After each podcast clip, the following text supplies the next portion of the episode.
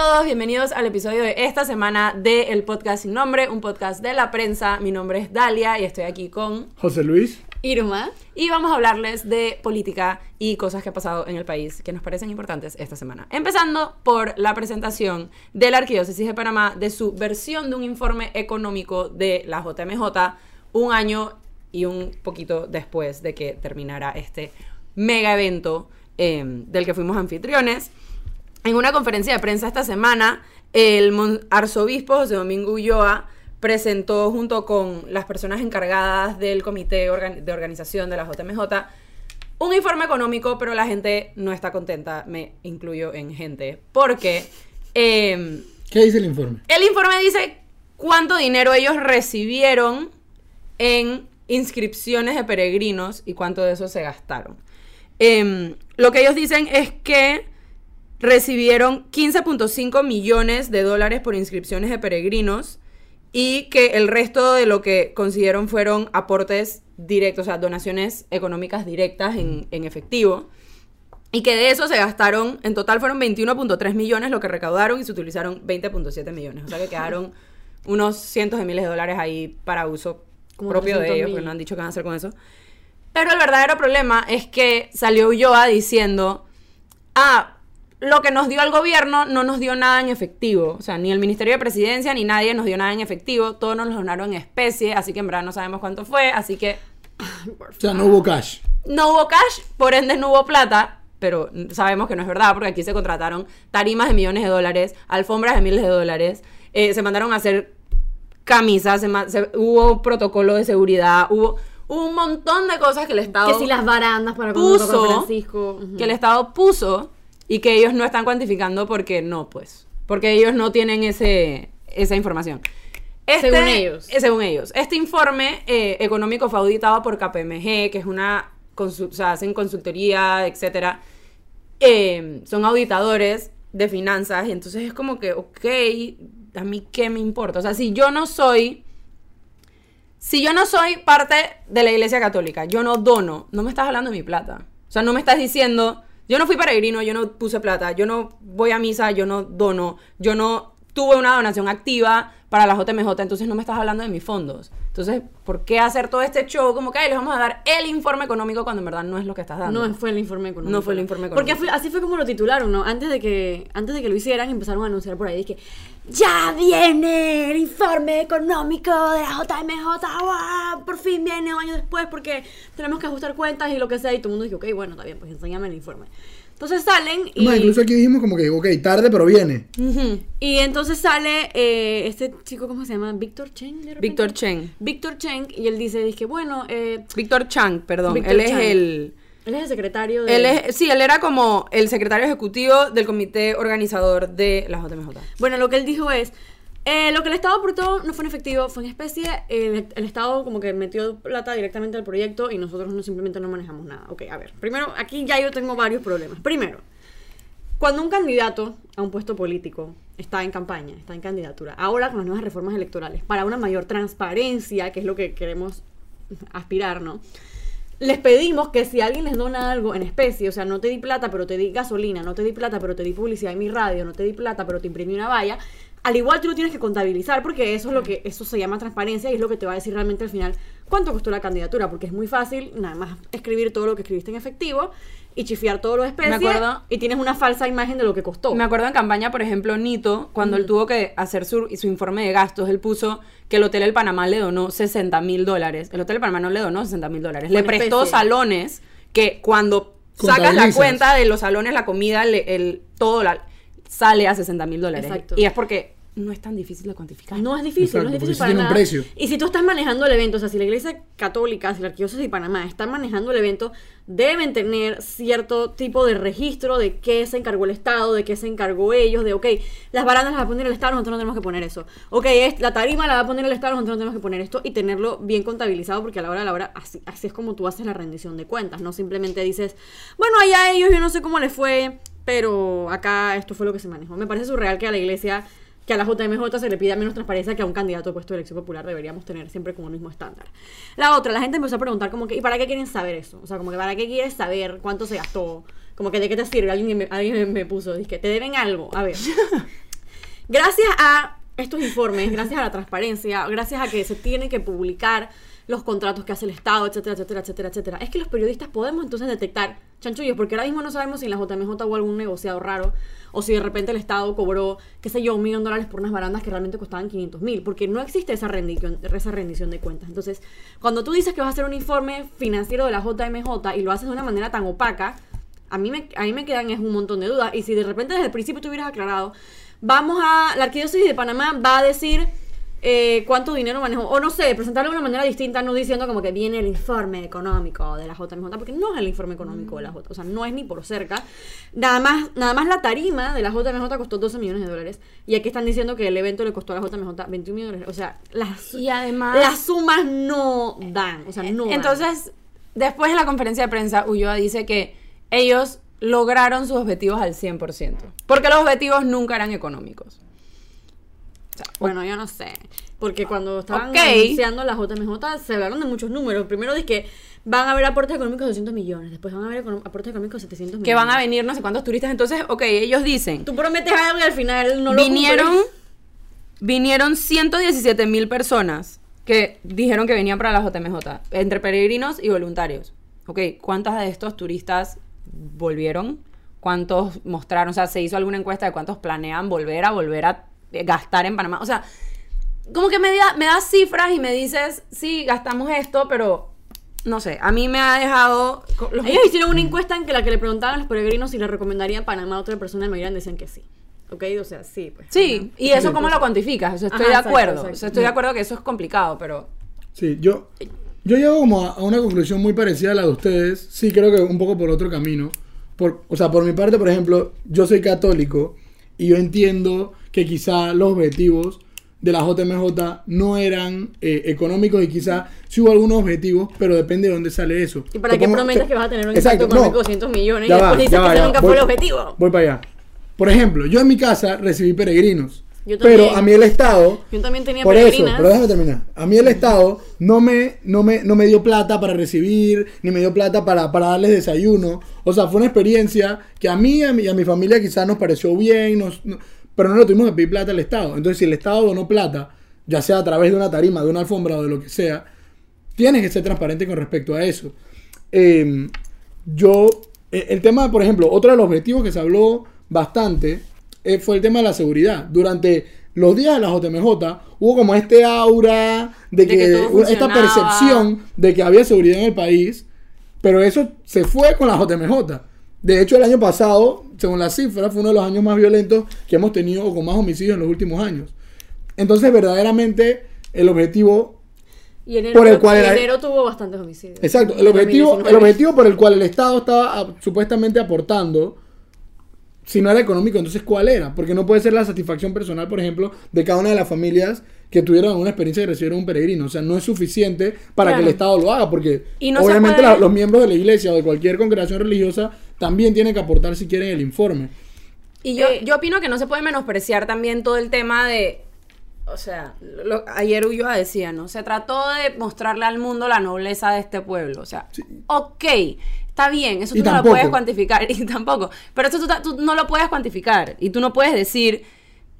Y eso lo usarán como un argumento de, bueno, es que es in- Incalculable. incalculable el impacto positivo que tuvo en la sociedad panameña. Pero, ¿y qué nos quedó? O sea, es como un poquito mi. Mira, Digo, te entiendo que tú digas lo del impacto positivo porque efectivamente esos días, o sea, se vivió Sí. una armonía, la gente te da chance en el tráfico, todo lo que tú querías, pero a la hora de la hora tú estás Pero no hablando de un informe económico, o sea, tienes que hablarme de datos y ya. Y lo, lo que lo- personalmente una de las cosas que más me molesta es cuando se mezcla tanto iglesia y Estado, ¿verdad? Como que el Estado empieza a patrocinar estos eventos religiosos, empieza a dar plata, empieza a donar, pero entonces a la hora de rendir cuentas ya no están juntos la iglesia y el Estado, ahí sí se separan, ¿no? Exacto. Ahí sí es- dice, le ay, toca sí, al- ay, no, eso es la Algo iglesia privado, lado, exacto. y el Estado eso, pero Le ahí toca sí entienden la separación cuentas. entonces ahí te das cuenta que la gente sí entiende la separación de iglesia y Estado. Lo que pasa es que la quieren usar cuando les conviene, que es cuando, cuando quieren rendir cuentas. Entonces ahí sí no están mezclados. El Estado es una cosa y la iglesia es otra cosa. Pero para cuando tienen que recibir donaciones, ahí sí pueden estar juntitos y no importa. Y entonces a estas alturas, después de sí. haber un cambio de gobierno entre el año que pasó en que rindieran este informe, ¿cómo vas a decir le corresponde al Estado? ¿Qué Estado? O sea, ¿cuál? ¿Me, me, me vas a decir que el gobierno de Varela me va ahora a decir cuánto fue que se gastaron o que el gobierno de Nito se va a poner a ver cuánto el gobierno de Varela? Claro, claro. No va a pasar, o sea, como que es un es una salida muy cómoda decir, ah, no, es que eso le toca al, gobierno, le toca decir Qué fue rico, lo que me patrocinan el evento, me hacen un montón de cosas y al final yo no tengo ni que, ni que decir, Sí. ay, me pusieron gasolina. Claro. No, y él también, un poco lo que mencionabas, decía que los objetivos nunca fueron económicos, sino era mostrar la nobleza del pueblo panameño. O sea, nadie ve al pueblo panameño fuera de Panamá como algo bien. ¿Cómo nos ven? Ahí está el índice de transparencia que se publicó la semana pasada y somos el puesto, tenemos 36 puntos de 100. Carlos Barzallo en el lanzamiento, que es el presidente de transparencia, decía, eso es una F. Sí, o sea, nosotros F, fracasamos. ¿Cómo nos ven? F. O sea, simplificadamente como corruptos, como un país corrupto. Es un informe de percepción. Sí, no o sea, si hubiera tenido un impacto, no es que hubiéramos salido como, no sé, nobles en vez de corruptos. Y me parece curioso o el impacto de seguridad hubiera sido que este año quizá por lo menos fue un año más seguro, si no es en cuanto a, a economía. Pero tiene que poder cuantificarse de algún modo. Y es Y económicamente no se habla fue. de, justamente de transparencia y corrupción y es de que no, no, no está siendo transparente. Sí. Y es la transparencia súper importante, ya saliendo del tema de la JMJ, o sea, de cada ministerio, esos tres minister- ministerios que tienen la planilla super opaca y todo eso. Y al final del día eso es súper importante porque eso es lo que le permite tanto a los periodistas como a los ciudadanos poder fiscalizar. Si no hay transparencia, tú no tienes manera de darte cuenta si hay un chanchullo. Todos esos chanchullos que hemos visto de, de contratos que se han cancelado para los útiles escolares, para los generadores de agua, se han cancelado gracias a que periodistas o gente han fiscalizado por la sección de transparencia que tienen Porque que publicar. existen, porque ha tienes habido- que publicar ese detalle. Entonces tú puedes decir, este precio no es el que es porque aquí yo tengo una cotización que es un millón de dólares menos. ¿Cómo me vas a decir que este es el precio? Por eso es que es importante la transparencia, para que todos podamos vigilar y no tengamos que confiar a ciegas en que el gobierno está haciendo las cosas bien o que la iglesia está haciendo las cosas bien, porque todo el mundo puede tener a alguien ahí metido que está haciendo un chanchullito o dos. Exacto. No, y además del dinero que se roban, algo que mencionabas, el tema de la confianza, que es algo que no se recupera. Y según, por ejemplo, informes como el Latinobarómetro de las Américas, cuando mide el tema este de cuánto se confía en las instituciones, la iglesia, si bien es la institución en la que más se confía en Panamá, por, o sea, ha venido bajando y es por eso. O sea, tú no puedes creer que la gente tiene que confiar ciegamente en ti, porque sí, seas Estado, seas iglesia, seas quien seas. Tú tienes que rendir cuentas. Ahora, nosotros no estamos ni metiendo con el tema de esa rendición de cuentas para lo interno de los católicos, cómo se gastó, porque al final la iglesia que haga lo que quiera con su plata y con la de la gente que le dona los domingos de misa. Bueno, no, pero ellos también tienen que rendir cuentas porque ellos están eh, exentos de impuestos. En muchos países es Exacto. muy cercana a la Pero vigilancia que se da tema- a, los, a los grupos con el religiosos tema por eso. de la plata de, de- del Estado, tú tienes que ser transparente. Porque ahí le está, o sea, la plata que se usa no es de que, ok, dame de los impuestos solamente de los católicos, sino de todos los que, de que creen en otra religión y los que no creen. E incluso de los católicos que les interesa saber cómo se gasta y que creen en la separación de la iglesia y el Estado. O sea, al final terminas afectando a la misma iglesia, no siendo transparente, además de quizá prestarte para cosas que se están haciendo, como tú dices, Irma, lastimosamente si no, No lo publican, idea. ¿cómo vamos a saber? Sí, no se Entonces sabe. uno tiene derecho a desconfiar. Porque ¿Cómo no yo sé está que las haciendo- cosas sí O sea, la opacidad genera desconfianza, eso es normal. Cambiando un poquito de tema, eh, no nos vamos muy lejos. eh, No, vamos muy lejos. el, el tema de la posible recuperación de las playas en la ciudad de Panamá, en la cinta, cinta costera, está de vuelta candente, porque el alcalde José Luis Fábrega eh, todavía no se ha dado el proceso de... ¿Cómo, es que le llaman? ciudadana. Consulta ciudadana. Anteriormente... Bueno, él dice que sí. Él hizo algunos en el club de yates, Ah, ahí en. Anteriormente habían salido a decir que en verdad ese proceso de consulta ciudadana no era vinculante. Más o menos saliendo a decir como que pueden decir lo que quieran en la consulta ciudadana y pueden venir cuantos quieran. La Así playa va dije, vengan como quieran. Así fue más o menos lo que dijo. Dije, no me importa, la playa va porque va. Ahora parece que está poquito a poco como reculando en ¿Tú esa dices? idea. No sé, yo no Bueno, sé. ayer salió diciendo en una entrevista que Para el 2022 vamos a tener playa. No, sí, pero él también dijo. una En la misma entrevista. Él en la misma entrevista dijo y que, como que bueno, en los tiempos que, ahí tratando como de guabinear, bien, bien el estilo del gobierno, él como que, en los tiempos que yo estaba en la asamblea, las leyes se hacía y todo dependía de la interpretación, y yo no estoy seguro si la ley me obliga, pero como para que no molesten, o sea, reculando, él dice, vamos a hacer la votación. O sea, eso fue lo que él salió diciendo ayer en una entrevista, no sé dónde, dónde estaba. El tema de la playa, siento que es como que un tema emblemático en donde en realidad, primero, una de las quejas, y esto ya lo hemos dicho antes, una de las quejas de Fábrega era que Blandón como alcalde solo le daba plata a dos, co- dos y tres corregimientos, al corregimiento de Bellavista principalmente. Quiere hacer la playa, ¿dónde? En el corregimiento de Bellavista y sigue un poquito en el corregimiento de Caledonia.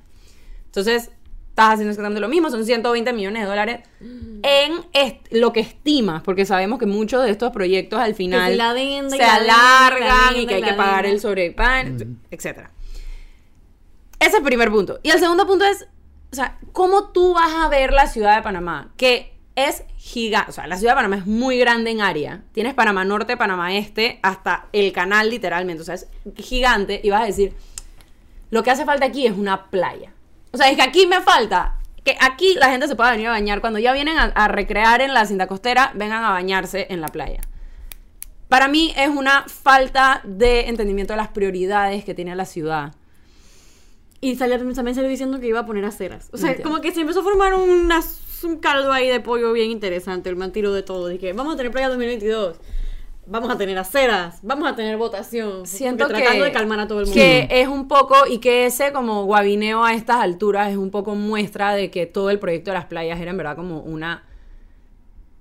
Como algo que se salió del garete, no era, eso no estaba en su plan, eso no fue algo No sé, así, no recuerdo. eso no fue algo así como que, que él se gran pensó y leí en redes como que, ah, esto es él queriendo tener un, un proyecto que pueda Una dejar obra así faraónica una obra descubre, faraónica. la playa de Fabra. Y eso, Y eso es pensando bien de él, porque también está la posibilidad de que Te pagando un favor de campaña. que sea un negociado. ni siquiera negociado, que hay un chanchullo detrás y que por eso es tanta la insistencia. O sea, pensándolo bien, es de que, ah, bueno, de repente el man le dio la locura y quiere hacer una obra para no Sí, es que es su ego. Pero pensándolo mal, la cosa también está turbia, porque cuando tú ves a alguien insistiendo tanto, insistiendo tanto... O pensando lo peor, las dos. te empiezas a preguntar y tú dices, ok, pero entonces, ¿qué estamos hablando aquí? no Bueno, yo espero, es- pero lo que sí espero es que la gente vaya, haga el esfuerzo de ir a la, a la audiencia So- pública. sobre eso- Porque sería una lástima, honestamente, que se haya formado este alboroto y que a la hora de la hora nadie realmente vaya a fiscalizar o a, partici- a participar.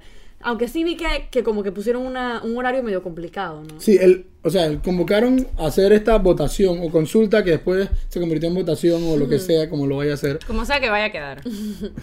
De aquí a allá capaz cambia y hacemos otro programa de esto porque el alcalde. Pero el 11 de marzo, que cae un miércoles a las 5 de la tarde, él está convocando a que todos los interesados de la ciudad, los 26 corregimientos, vayan a dar su opinión y a votar sobre, sobre el proyecto de las playas. O sea, cuando uno organiza una elección, o sea, hay muchas cosas Hemos hablado mucho de elecciones. hoy. hay muchas cosas que influyen en el resultado. Si tú haces un proyecto a las 5 de la tarde, cuando mucha gente está entrando a trabajar o mucha gente está saliendo de trabajar, ¿qué es lo que va a pasar? Pues la gente, aunque quiera ponerse o quiera estar de acuerdo con la playa, no va a ir porque tiene otras cosas que hacer. Entonces, ¿qué es lo que está buscando? Que haya baja participación.